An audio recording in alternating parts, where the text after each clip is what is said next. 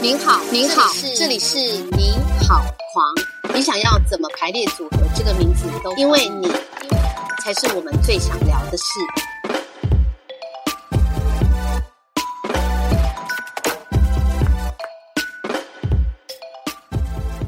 大家好，我是本集的主持人瑞兰。呃，今天很高兴的来宾就是我们的建成，哎。前两集啊，我们跟建成聊了，就是呃剧本的创作，好，然后还有就是一些呃对于人性，就是剧本延伸出来一些人性的一些探讨，我觉得收获很多。然后听众有兴趣可以再回去听前两集哦。但今天呢，我想要聊一个比较我自己非常感兴趣跟建成相关的一个话题，就是嗯，因为呃建成其实对于这个花艺是蛮有研究的。呃，有一次跟他聊到这个花，结果他好像还是日本的某一个流派的一个，就是呃有特别去学习。那我想说，今天的节目呢，我们就来请坚成跟我们聊一聊他对花艺创作，呃，是创作吗？也是另外一种创作哈的兴趣是怎么开始的的？好，建成可以跟大家聊一聊，你是什么时候开始接触花艺，还是要叫花道啊？我不太懂，你 可以跟大家解释一下吗？都可以，都可以。花艺、日式花艺或花道，当时是在学日文的时候，刚好日文老师本身有在教插花，然后他在上课的时候三不五时就会宣传一下，就是他有在教插花这件事情。嗯，当时呃，再加上呃大学的时候有一个机会是去日本交换学生，那去日本交换学生之前就想说。呃，跟他学日文之余，也学也学一个跟日本文化相关的东西，然后去日本再继续学，感觉会蛮有趣的。所以我在台湾就是先跟着这个老日文老师学的插花，呃，那个流派叫草月流。草月流。对，就是前一阵子那个高岭高岭之花日剧高岭之花的原型的流派。那一部我们我们导演很喜欢看，就是对高岭之花的原型就是草月流。然后到了日本，就再继续找草月流的老老师学。嗯嗯，哎，那个草月流，你你可以跟我们解释一下，就聊聊草月流是是怎么样的一个流派？因为我想说，听众可能跟我一样不是那么了解。日本有三大流派哦，三大流派。我觉得呃，不能说流派，因为其中那个池坊，池坊它不叫池坊流，它就叫池坊，因为它就是插花日式插花的始插道的始祖哦。然后从它出来的都是流，嗯，所以支持法，然后有小源流跟草月流，是目前日本就是三个最重要的流派这样子。那草月流它是最年轻的，它是二十世纪才创立的，然后它是呃它的创始者叫做。呃，赤石和原仓风，那它最大的特色就是，它打破了过去插花追求一种定型的插花模式。因为他在学插花的过程当中，他就有一直有一个疑问，就是为什么我们要学插就是一样的花，然后每个人都要插的一模一样，或者是都插的很像？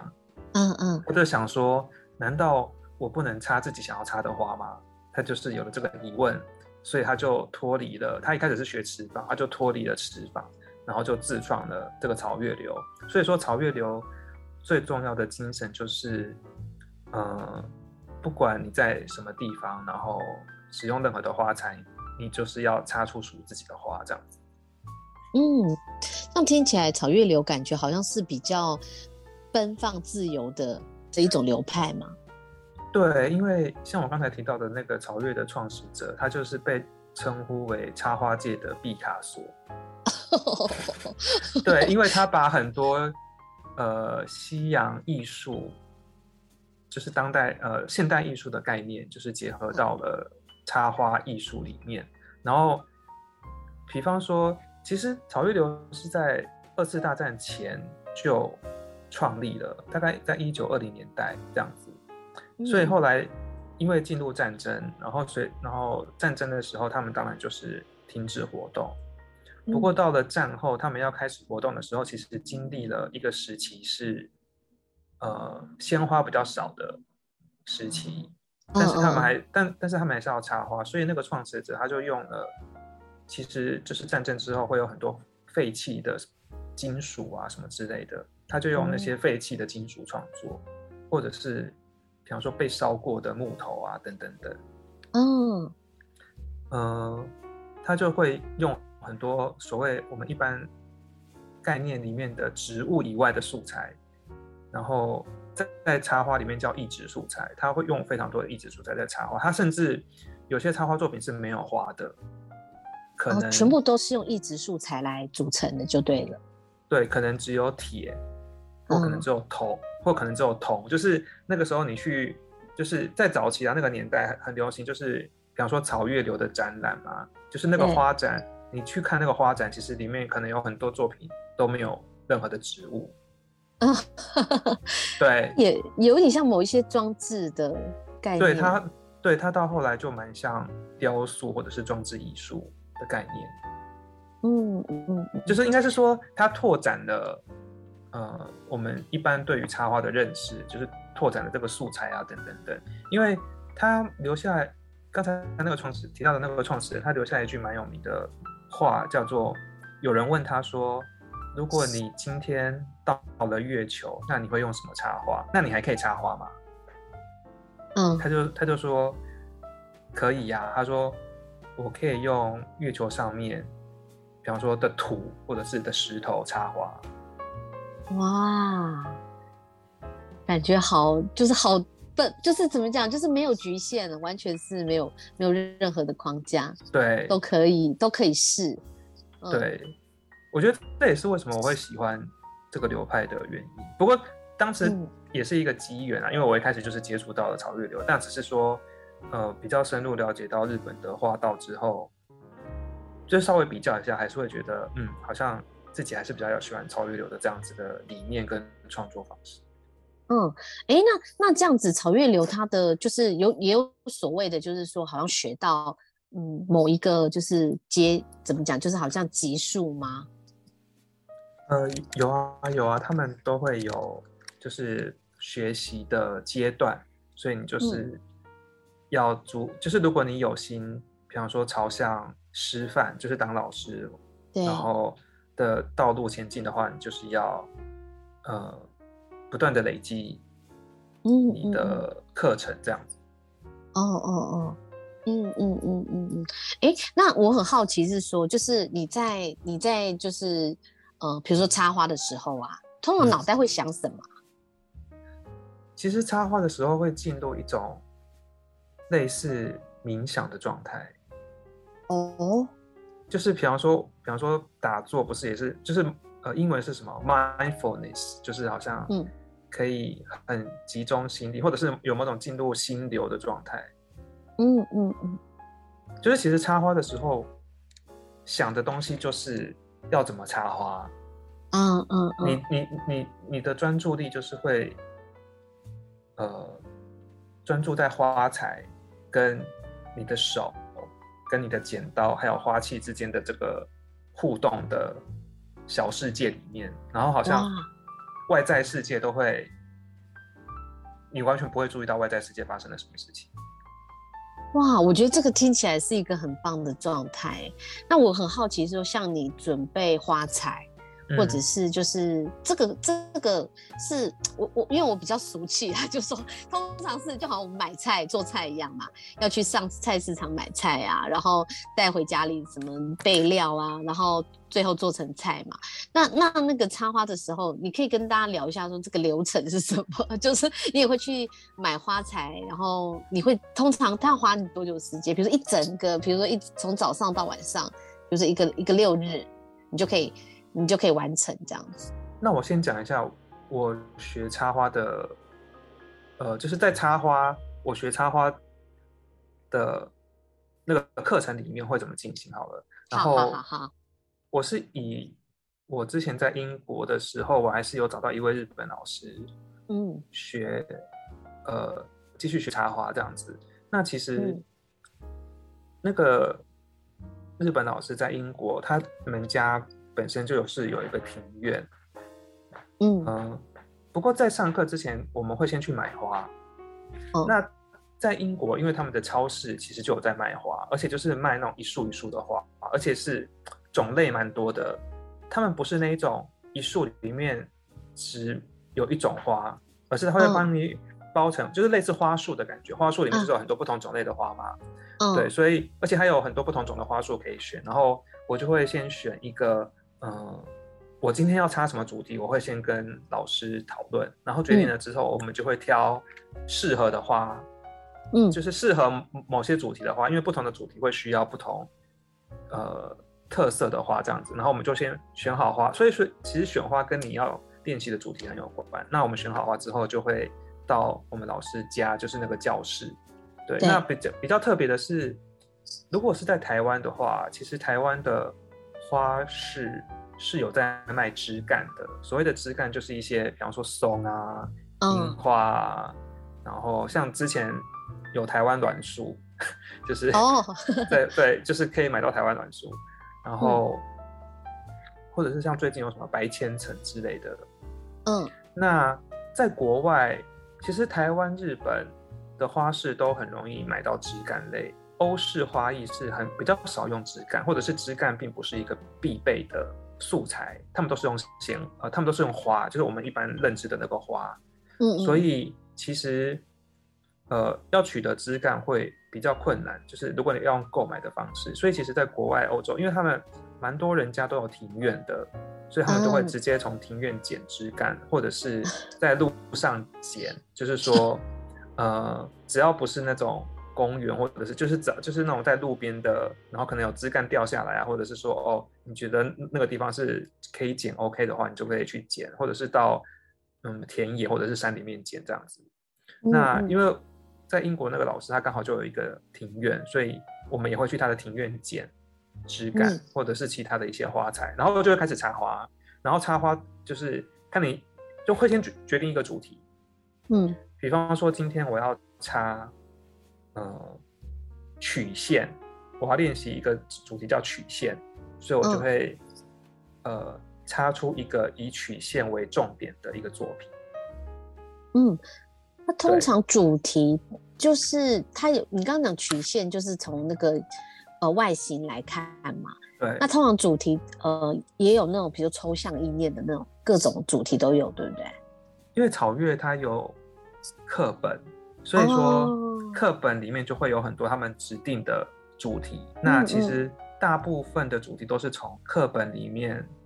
已经规定好的主题去挑选，这样子。嗯，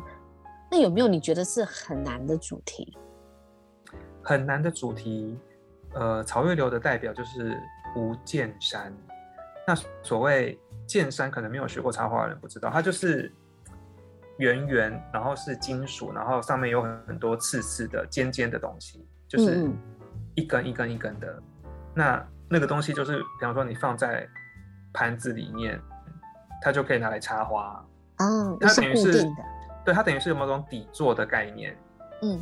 对，那所以说，比方说我们今天用一个水盘嘛，就是一个嗯浅浅的水盘。那在水盘里面插花，我们通常都要用剑山，对，才有才有固定那个花才可以固定上去，然后你才可以插嘛。但是曹越有一个主题叫无剑山，就是你用水盘，但是你不用剑山。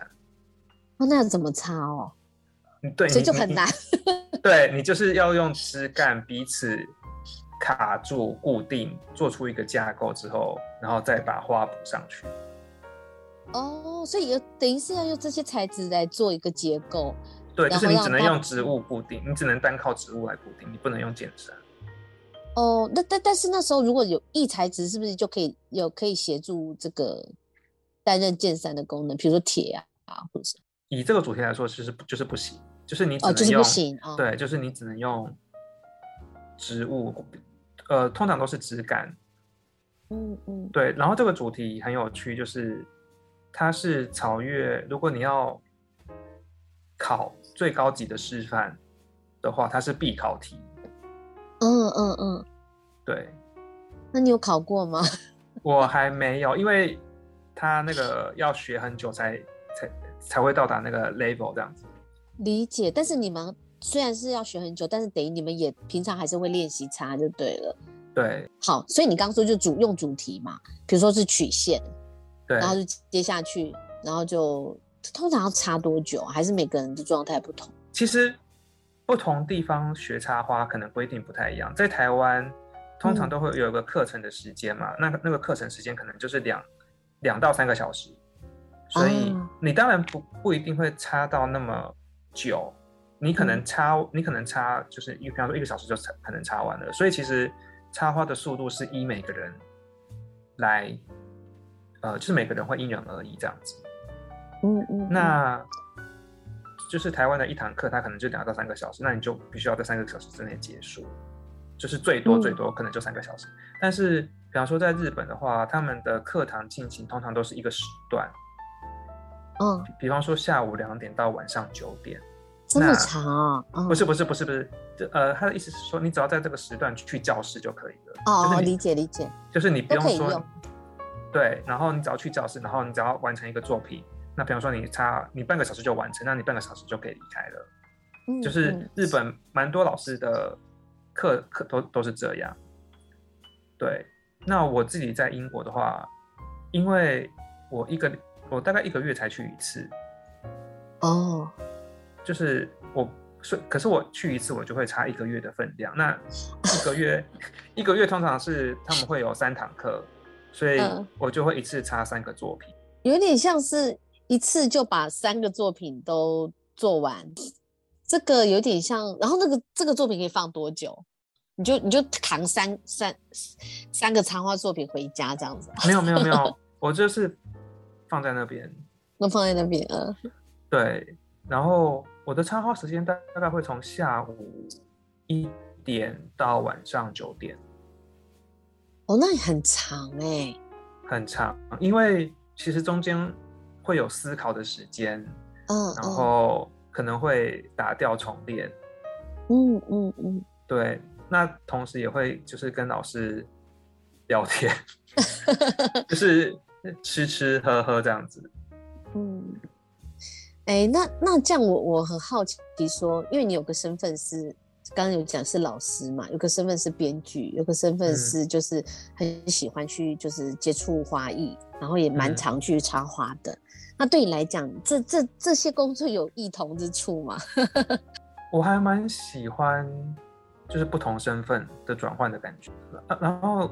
我觉得共同的地方是，嗯，其实我刚学插花的时候，对于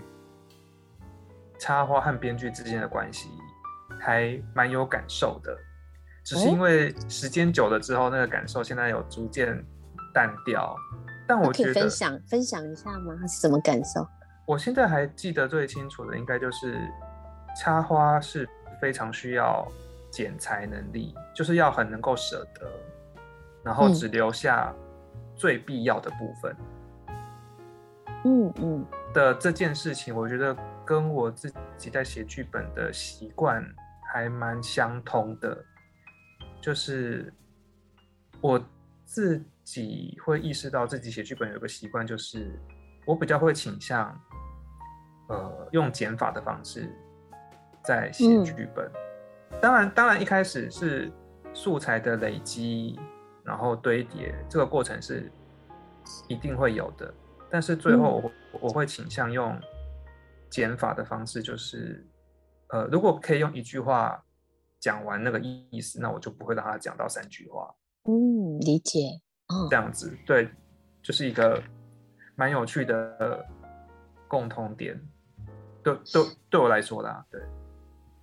这样感觉好像生活中经常犹豫不决或者是拖拖拉拉的人，好像可以去学一下插花、欸，就是让自己学习怎么样去裁剪、裁怎么讲剪裁一下，就是一些，学插花最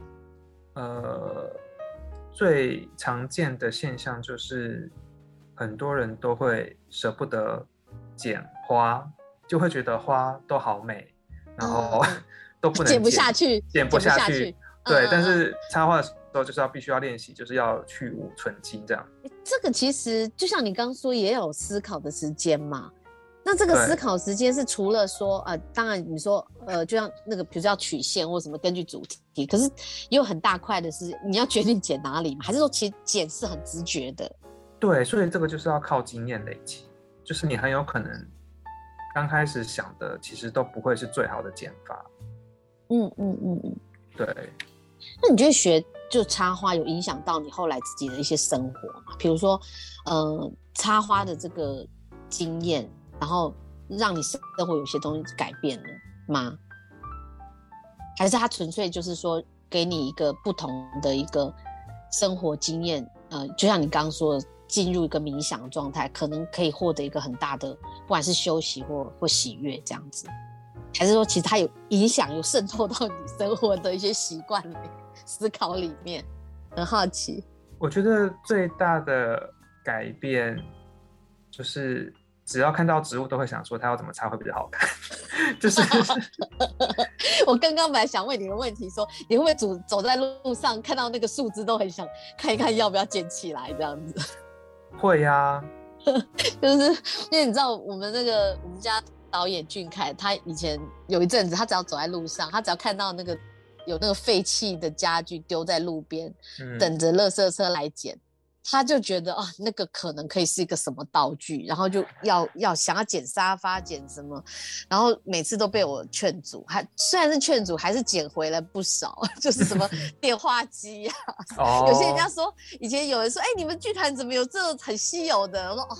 他就很得意说，哦，我从哪里哪里捡回来的。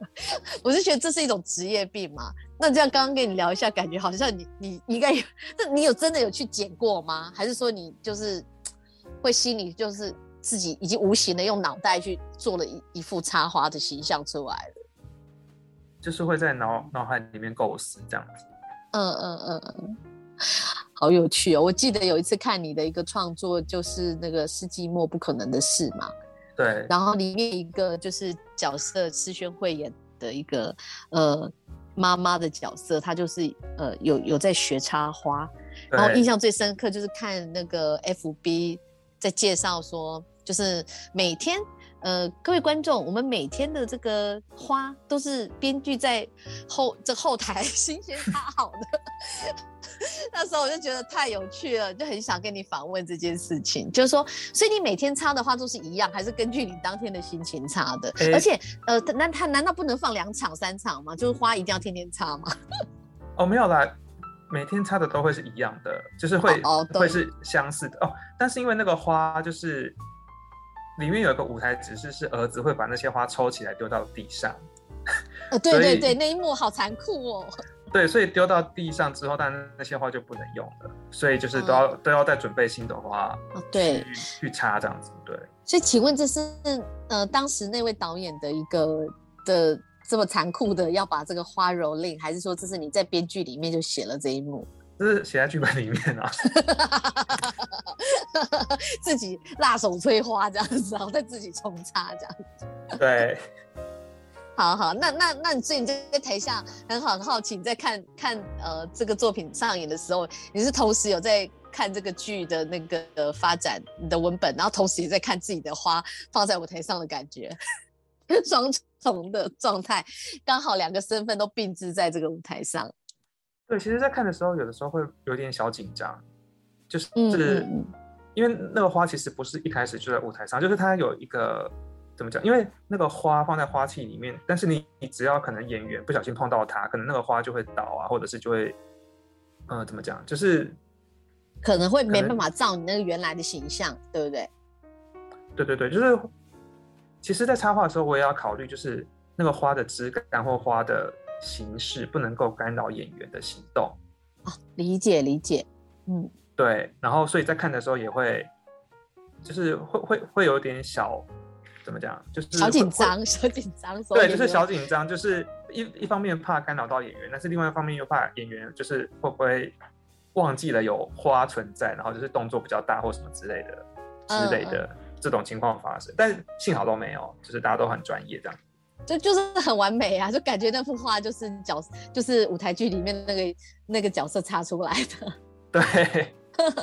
很成功哇！好，哎，我觉得今天聊完这个啊，让我觉得说对那个，因为我之前就看日剧嘛，有一阵在追日剧，讲然后对草月流那时候有一些就是描述嘛，然后之前就是跟那个建成在聊到这个花艺的部分，哎，其实还有很多很多可以聊。那呃，生活中大家有没有喜欢就是插花的朋友呢？哦，然后呃，希望呢，如果喜欢今天的节目的话呢，可以给我们五颗星哦。好，我们下礼拜见。